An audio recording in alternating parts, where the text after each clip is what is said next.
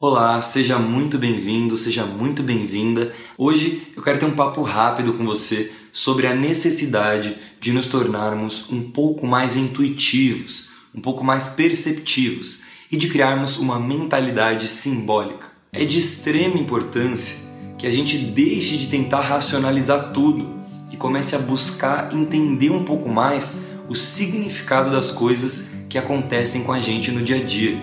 Eu vou te dar um exemplo.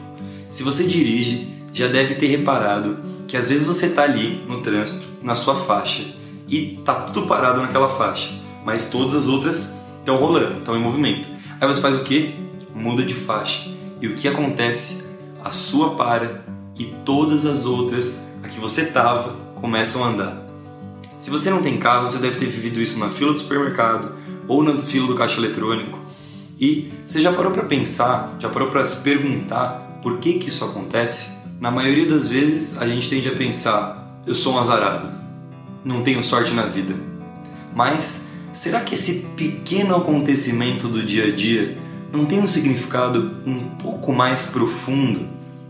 Será que a vida não está tentando te dizer: olha, não tenha pressa, desenvolva sua paciência? É sobre esse tipo de olhar simbólico que eu estou falando. Nós tendemos a reclamar de tudo que acontece de negativo com a gente. Desde uma simples fila até mesmo quando perdemos dinheiro, ficamos doentes, quando a gente perde relacionamentos importantes, pessoas que nós amamos. O fato é, tudo que acontece com a gente é extremamente simbólico. Nós não estamos aqui à toa, não somos amebas, somos humanos. Estamos muito separados do pensamento intuitivo porque nós estamos acostumados com o racional, só com o racional.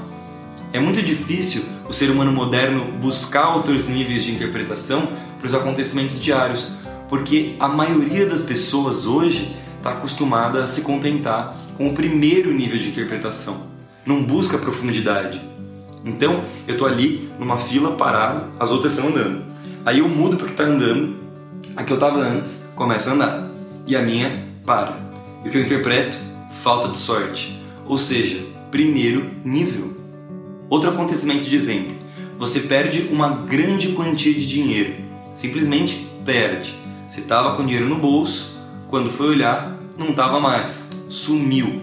E aí qual que é a primeira reação? Se desesperar, ficar enlouquecidamente bravo, né? Entendeu a mensagem que a vida quis passar aí ou não? Será que a vida não quis te passar uma mensagem de desapego aquele dinheiro não era importante para você, não servia para você. Outro dia eu estava andando com uma amiga na rua, essa história é muito interessante, e ela estava completamente desesperada, porque estava com um problema em casa. Um grande problema, né? A mãe doente, o pai quebrado, cachorro doente. Ela estava justamente muito mal por conta de tudo isso. Aí passou na rua um rapaz de uns 40 anos com um carrinho de mão. No carrinho de mão dele ele carregava um fogão antigo e umas latas de alumínio. E aí ele foi na porta de uma mecânica que a gente estava sentado perto e perguntou se tinham algo para reciclar. Eu não me lembro exatamente porquê, mas a gente começou a criar um diálogo com esse rapaz, a gente começou a conversar com ele. E ele disse sorrindo que essa é a vida dele, que ele vive para catar latinha e eletrodomésticos, perdão, para conseguir tirar uns 20 reais. Falou que naquele dia ele já tinha ido até a cidade vizinha a pé para conseguir os materiais para reciclar. E ele falou tudo isso sorrindo. Aí ele foi me mostrar a perna dele, né? Disse que tinha uma doença grave a perna dele era assim irreconhecível como uma perna. Era muito, muito ruim. E ainda assim, ele tinha ido a pé até outra cidade para pegar os materiais para ganhar os seus 20 reais. E qual que é a maior lição disso tudo? É que ele falou tudo isso com um sorriso enorme no rosto. Ele falou tudo isso de bem com a vida. Será que esse rapaz ter cruzado o nosso caminho não quis dizer algo para essa minha amiga? Às vezes a gente reclama dos nossos problemas, se desespera, fica triste da vida e o que, que a vida faz? Manda alguém com mais problema que a gente sorrindo de bem com ela. E mergulhando ainda mais profundo, será que esse momento não quis dizer algo para mim também? Com certeza, com certeza. Todos os acontecimentos da nossa vida querem dizer alguma coisa. A vida é completamente simbólica e pedagógica. ela nos ensina o tempo inteiro. Buscar interpretar os simbolismos diários simplesmente nos ajuda a entender melhor a nossa própria vida. E isso é a coisa mais linda que existe. Nós precisamos dialogar com a vida, porque ela dialoga conosco o tempo inteiro. Será que você já parou para notar os diálogos que a vida tem com você? Se pergunte isso, é importante. Eu tenho uma curiosidade. Na Grécia Antiga consideravam-se duas formas de viver: banalizar ou sacralizar a vida. Sacralizar é justamente interpretar o diálogo simbólico da vida, conversar com ela, estabelecer uma relação de aprendizado.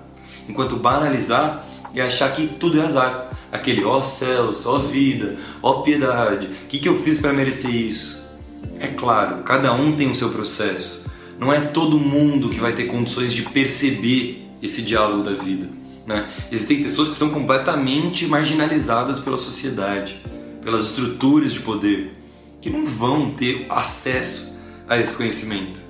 Mas é um conhecimento libertador e você está tendo acesso. Se você está aqui agora comigo, está tendo oportunidade de ver esse conteúdo junto comigo, é porque a vida está querendo dialogar de alguma forma com você.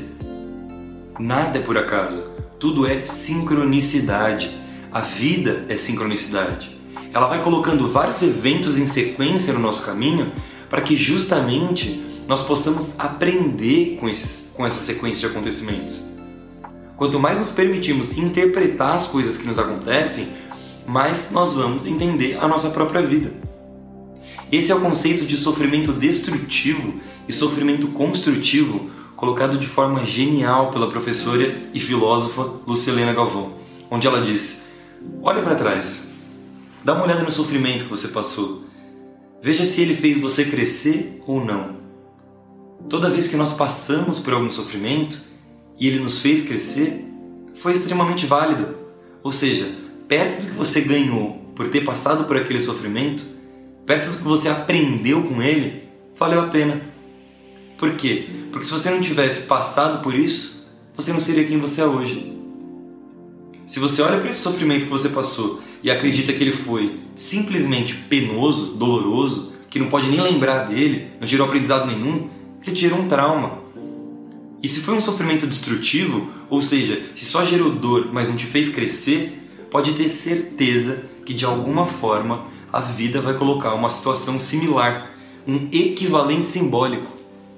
Porque não teve aprendizado ali onde deveria ter tido, entende? É como repetir de ano na escola.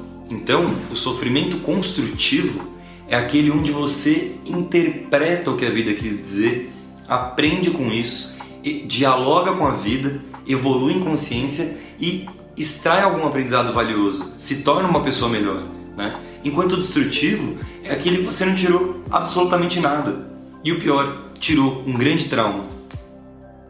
Esses acontecimentos normalmente rolam quando a gente perde algo importante pra gente. Seja um bem, seja uma pessoa querida. E acontece por quê? Porque a gente não sabe lidar com o fato consumado. Na vida tudo passa, a vida é transitória. A vida é movimento, as coisas vão inevitavelmente mudar. Nós vamos conhecer pessoas, vamos perder pessoas, vamos conquistar coisas e vamos perder coisas. A gente precisa estar preparados para isso e entender que esses momentos são extremamente pedagógicos. E isso, quem está falando não sou eu, não é o Luca que está falando. Se você buscar em todas as grandes tradições antigas, principalmente tradições orientais, vai perceber que a vida é extremamente simbólica. Ela tem um sentido. Ela conversa com a gente o tempo inteiro. Cabe a nós participar dessa conversa ou simplesmente não. Nós sempre temos a opção: viver a vida que vale a pena ser vivida, mergulhar no verdadeiro significado e na importância que a vida, a natureza, as grandes leis universais e os acontecimentos diários têm, ou viver aquele ciclo da mediocridade. Nasce, trabalha, chora as pitangas, se aposenta e morre. A vida é muito mais que isso. Nós só perdemos aquilo que é transitório. A verdadeira consciência é permanente, meus amigos. O despertar é permanente. Aquilo que é verdadeiramente real não se perde. Ok? Um grande abraço muito obrigado pela audiência e até a próxima.